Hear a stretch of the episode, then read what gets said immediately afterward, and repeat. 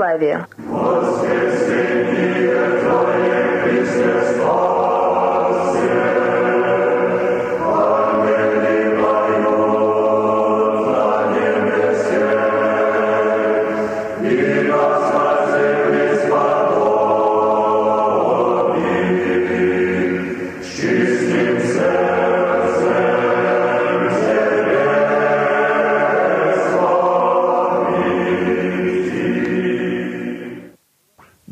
Слушатели, мы вам предлагаем серию бесед о жизни и писаниях афонского старца Силуана.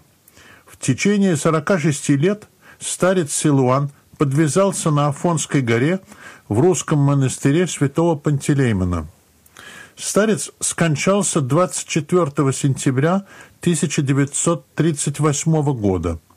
Свидетелем семи последних лет его жизни был молодой тогда иеромонах Сафроний.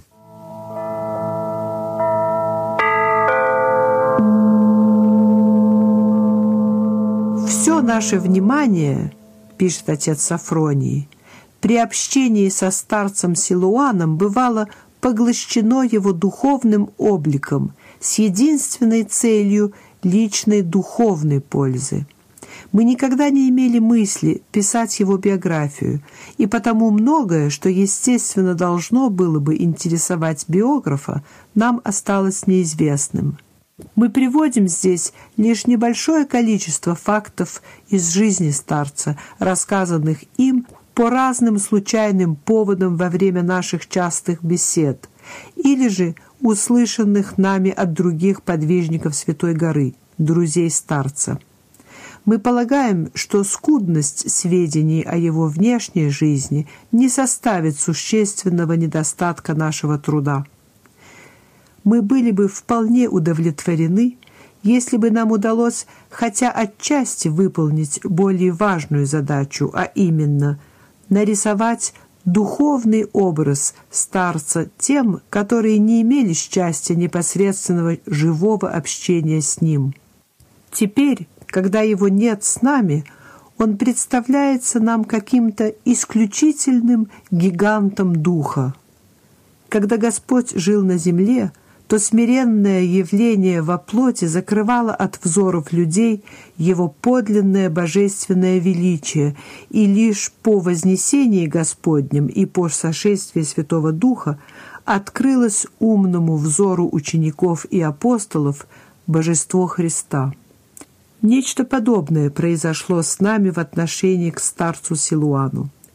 При жизни он был так прост и доступен – что при всем благоговении к нему, при всем сознании высокой святости этого мужа, мы все же не могли в полноте ощутить его величие.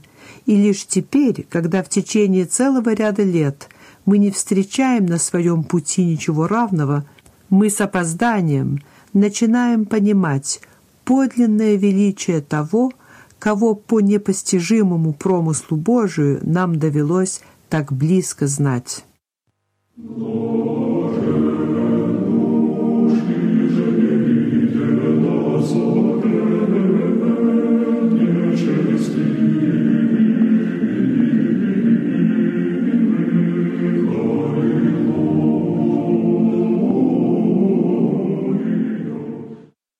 Жизнь блаженного старца Силуана внешне протекала мало интересно – до призывного возраста это была жизнь бедного русского крестьянина, потом обычная военная служба в нижних чинах, и затем долгие годы, 46 лет, монотонной монастырской жизни простого монаха. Формуляр монастыря говорит о нем следующее. Схемонах отец Силуан. Мирское имя Семен Иванович Антонов, крестьянин Тамбовской губернии – Лебединского уезда Шовской волости и села. Родился в 1866 году, на Афон приехал в 1892 году, в Мантию пострижен в 1896 году, в Схиму в 1911. Послушание проходил на мельнице на Коломарийском метохе, владение монастыря вне Афона – в старом Нагорном Русике в экономии. скончался 11-24 сентября 1938 года. От родился до скончался все бедно, не о чем рассказать. Касаться же внутренней жизни человека перед Богом – дело нескромное, дерзновенное. Среди площади мира открывать глубокое сердце христианина – почти святотатство. Но уверенные в том, что ныне старцу, ушедшему из мира победителем мира, уже ничто не страшно – уже ничто не нарушит его вечного покоя в Боге, позволим себе попытку хоть что-нибудь рассказать о его чрезвычайно богатом, царственно высоком житии, имея в виду тех немногих, которые и сами влекутся к той же божественной жизни. Полем духовной борьбы для всякого человека прежде всего является его собственное сердце. И тот, кто любит входить в свое сердце, оценит выражение пророка Давида «Приступит человек из сердца глубоко». Седьмой стих 63-го псалма. Подлинная христианская жизнь течет там, в глубоком сердце, сокрытом не только от посторонних взоров, но в полноте и от самого носителя этого сердца. Кто входил в этот таинственный чертог тот, несомненно, испытал невыявляемое изумление пред тайное бытия. Кто чистым умом погружался в напряженное созерцание своего внутреннего человека, тот понимает невозможность проследить в полноте течение своей жизни даже за короткий отрезок времени. Тот сознает невозможность уловить процессы духовной жизни сердца, которое своей глубиной касается того бытия, где уже нет процессов. А ведь перед нами в данном житии стоит как будто именно эта задача – изобразить внутренний процесс роста великого подвижника. Нет, мы не поставим перед собой невыполнимой задачи – мы лишь отчасти коснемся тех этапов его жизни, которые нам лучше известны. Еще в большей степени мы считаем неуместной попытку научного психоанализа, ибо там, где действует Бог, наука неприложима.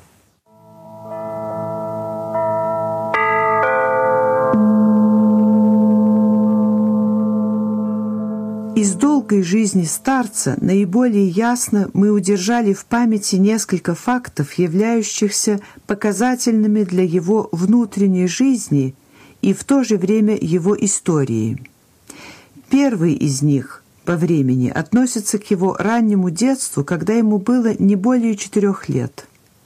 Отец его, подобно многим русским крестьянам, любил оказывать гостеприимство странникам. Однажды в праздничный день с особенным удовольствием он пригласил к себе некоего книгоношу, надеясь от него, как человека книжного, узнать что-либо новое и интересное, ибо томился он своей темнотой и жадно тянулся к знанию и просвещению. В доме гостю был предложен чай и еда – Маленький Семен с любопытством ребенка смотрел на него и внимательно прислушивался к беседе. Книга Ноша доказывал отцу, что Христос не Бог и что вообще Бога нет. Мальчика Семена особенно поразили слова «Где Он, Бог-то?» И он подумал «Когда вырасту большой, то по всей земле пойду искать Бога». Когда гость ушел, маленький Семен сказал отцу, «Ты меня учишь молиться, а он говорит, что Бога нет». На это отец ответил, «Я думал, что он умный человек, а он оказался дурак. Не слушай его». Но ответ отца не изгладил из души мальчика сомнения. Много лет прошло с тех пор.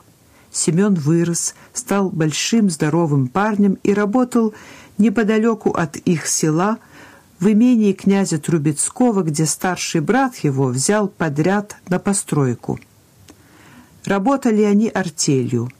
Семен в качестве столяра. У артельщиков была кухарка, деревенская баба.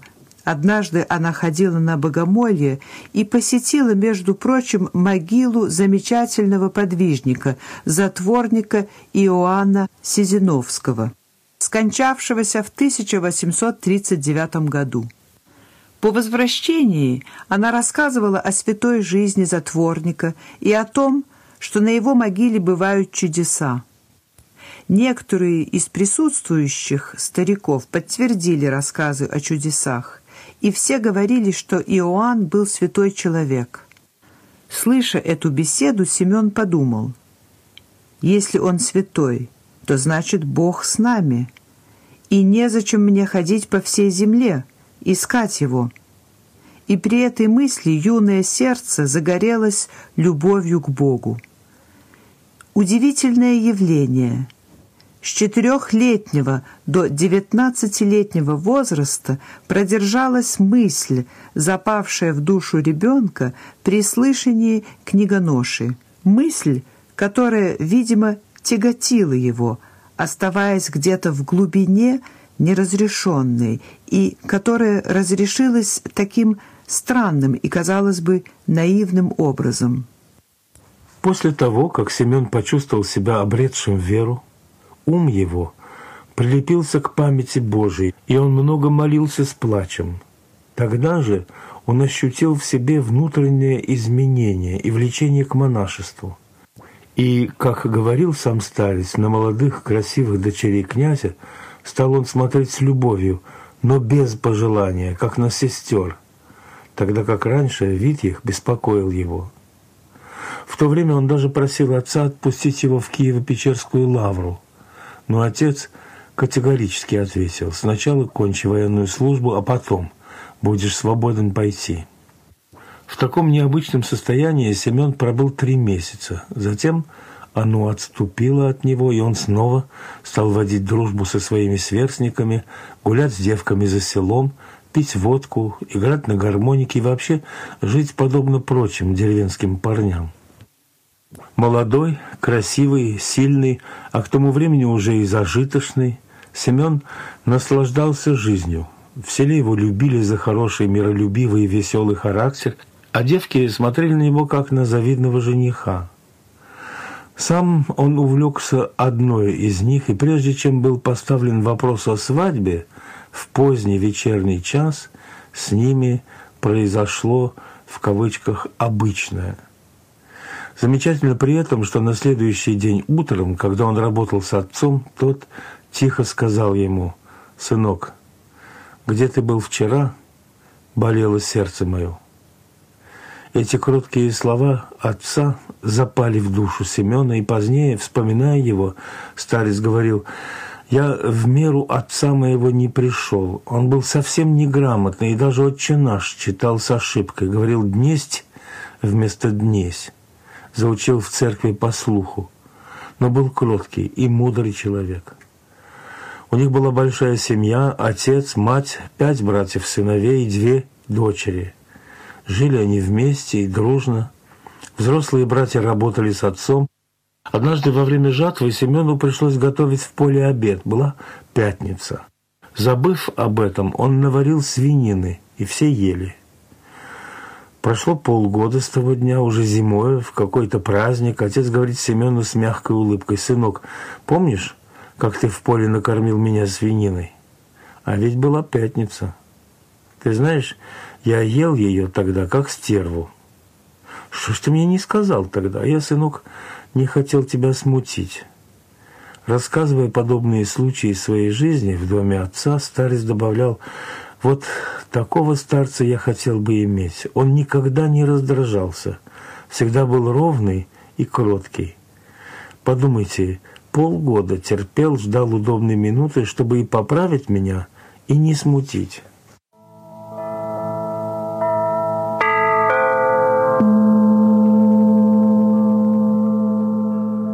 Старец Силуан был весьма большой физической силы.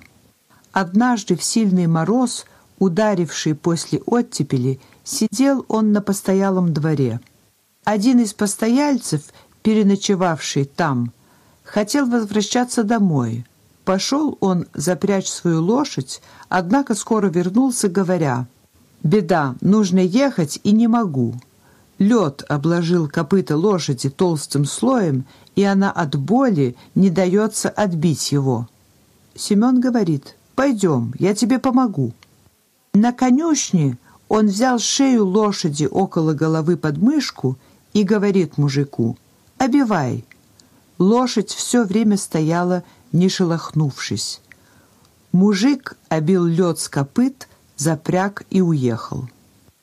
Голыми руками Семен мог брать горячий чугун со щами и перенести его с плиты на стол, за которым обедала их артель. Ударом кулака он мог перебить довольно толстую доску. Он подымал большие тяжести и обладал редкую выносливостью и в жару, и в холод. Он мог есть очень помногу и много работать. Таким образом, ранняя молодость будущего старца Силуана протекала в самых обычных условиях для крестьянского мальчика того времени. Но очень рано в юном сердце Семена уже шла борьба между Божьим призванием и увлечением мирской жизнью. И в этот период его жизни он не избежал некоторых немаловажных грехов. Так в шуме молодой жизни начал уже заглушаться в душе Семена первый зов Божий к монашескому подвигу. Но избравший его Бог снова возвал его уже некоторым видением. Однажды он задремал и в состоянии легкого сна увидел, что змея через рот проникла внутрь его. Он ощутил сильнейшее омерзение и проснулся. В это время он слышит слова «Ты проглотил змею во сне, и тебе противно. Так мне нехорошо смотреть, что ты делаешь». Семен никого не видел, он слышал лишь произнесшие эти слова голос, который по своей сладости – и красоте был совершенно необычный. Действие, им произведенное при всей своей тихости и сладости, было потрясающим. По глубокому и несомненному убеждению старца, то был голос самой Богородицы. До конца своих дней он благодарил Божию Матерь, что она не возгнушалась им, но сама благоволила посетить его и восставить от падения. Он говорил, теперь я вижу, как Господу и Божией Матери жалко народ. Подумайте, Божия Матерь пришла с небес вразумить меня, юношу, во грехах. То, что он не удостоился видеть владычицу, он приписывал нечистоте, в которой пребывал в тот момент. Этот вторичный зов, совершившийся незадолго до военной службы, имел уже решающее значение на выбор дальнейшего пути – его первым следствием было коренное изменение жизни, принявшей недобрый уклон. Семен ощутил глубокий стыд за свое прошлое и начал горячо каяться перед Богом. Решение по окончании военной службы уйти в монастырь вернулось с умноженной силой. В нем проснулось острое чувство греха, и в силу этого изменилось отношение ко всему, что он видел в жизни – это изменение сказалось не только в его личных действиях и поведении, но и в его чрезвычайно интересных беседах с людьми. Вот один пример. В какой-то праздник, когда водили в селе хороводы, Семен смотрел, как один мужик средних лет, его односельчанин, играл на гармонике и плясал. Отозвав этого мужика немного в сторону, он спросил его – «Как же, Степан, ты можешь играть и плясать, ведь ты же убил человека?» Он убил его в пьяной драке. Тогда тот отводит Семена еще немного далее и говорит ему, «Знаешь ли, когда я был в Остроге, то много молился Богу, чтобы простил меня, и Бог мне простил. Потому я теперь спокойно играю». Семен, который незадолго перед тем и сам чуть не убил человека, понял, что у Бога можно и спросить прощения грехов. Понял и спокойствие своего односельчанина, прощенного убийцу. Случай этот ярко рисует и ясное сознание греха, и сильное покаянное чувство, и глубокую религиозную интуицию русских крестьян.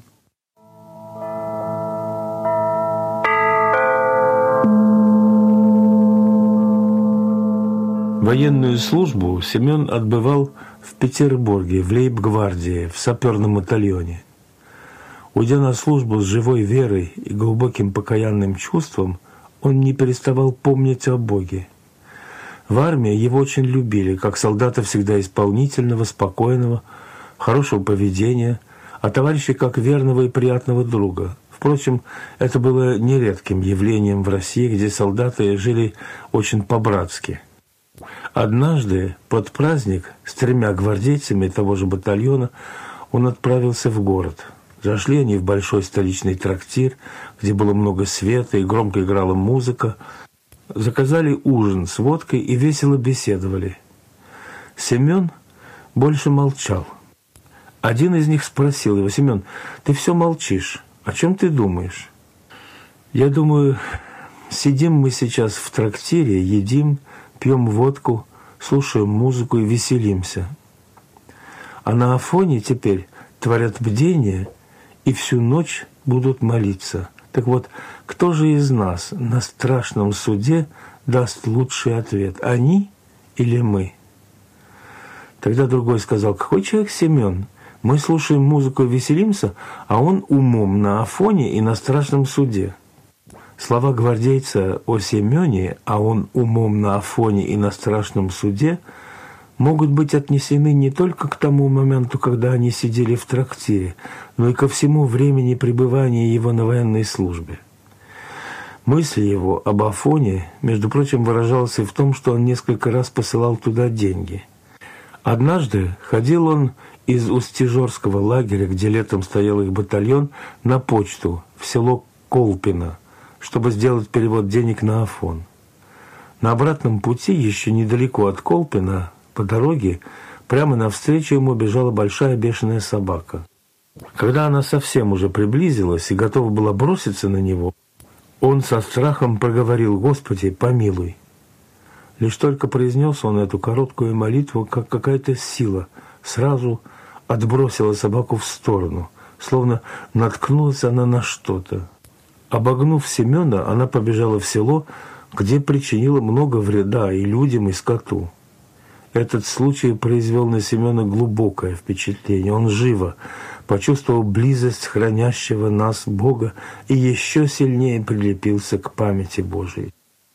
На военной службе снова проявилась сила его совета и доброго влияния.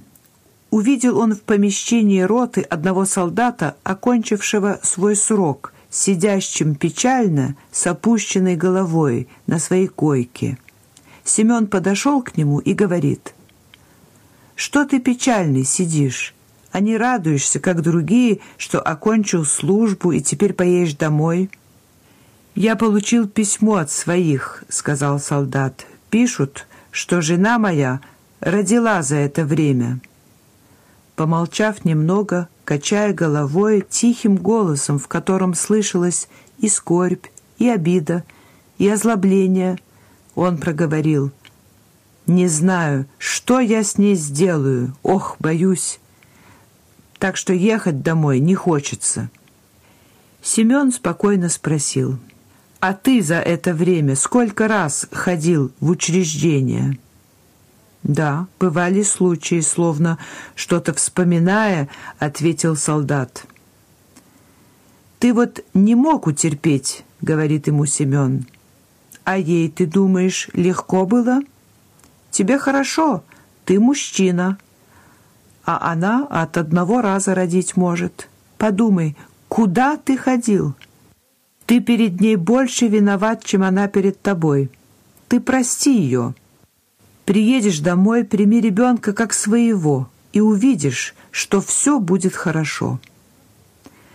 Прошло несколько месяцев, Семен получил благодарное письмо от того солдата, который описывал, что когда подъезжал он к дому, то отец и мать вышли ему навстречу скучные, а жена, робкая и смущенная, стояла около самого дома с ребенком на руках.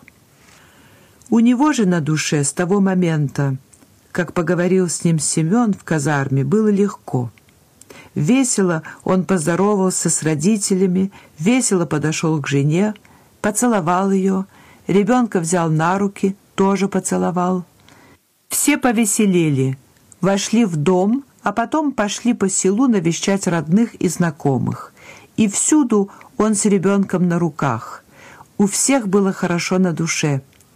И после они жили в мире. Солдат в письме много благодарил своего друга Семена за добрый совет. И нельзя не согласиться, что совет был действительно не только добрый, но и мудрый. Так уже в молодые годы старец Силуан прекрасно понимал, что необходимым условием мира между людьми является сознание каждым своей вины.